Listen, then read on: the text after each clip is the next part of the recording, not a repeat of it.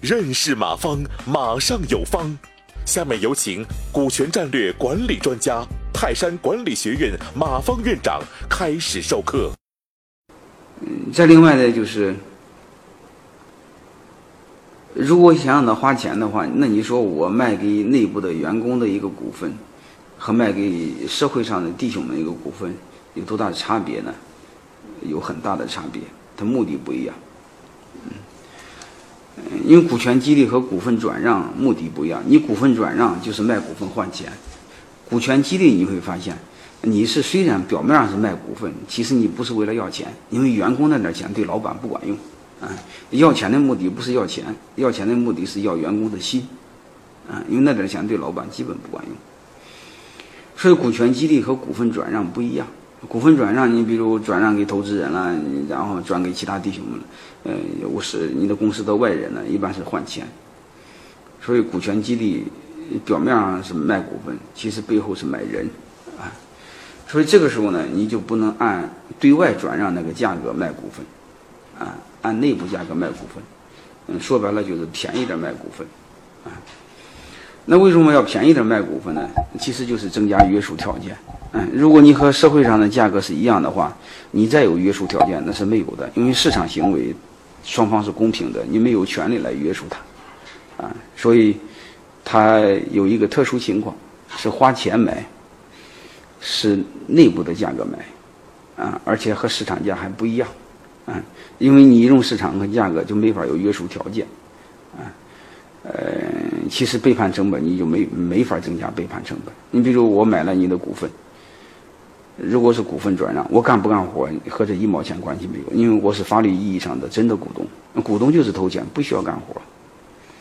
啊，但是我是内部员工的话，你卖给我便宜的话，你可以要求我干活。啊，所以大家明白这个弯儿啊。但是另外还有一个特殊情况就是。大部分股份是要花钱的，还有一些其他情况是不需要花花花钱的。哪些不需要？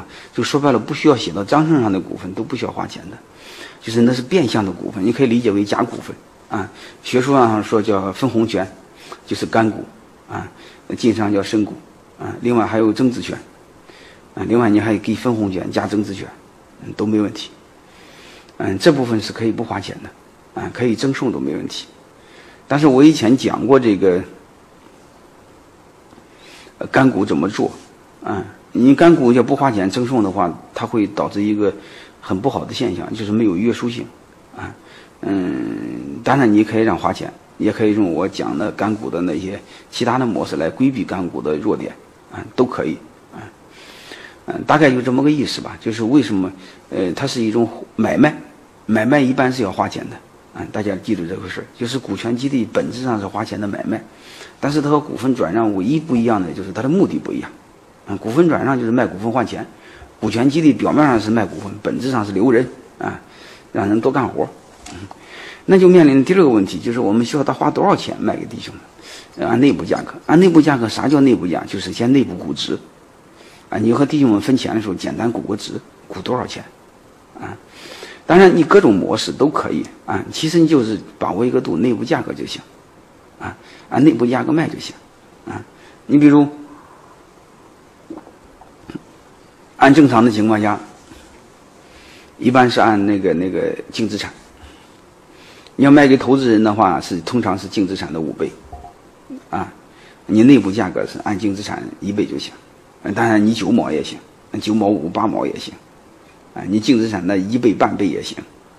啊嗯，大概就是这么个逻辑。啊，通常要比净资产低一点也行。如果按市盈率的话，卖给投资人，卖给投资人一般是十五倍左右。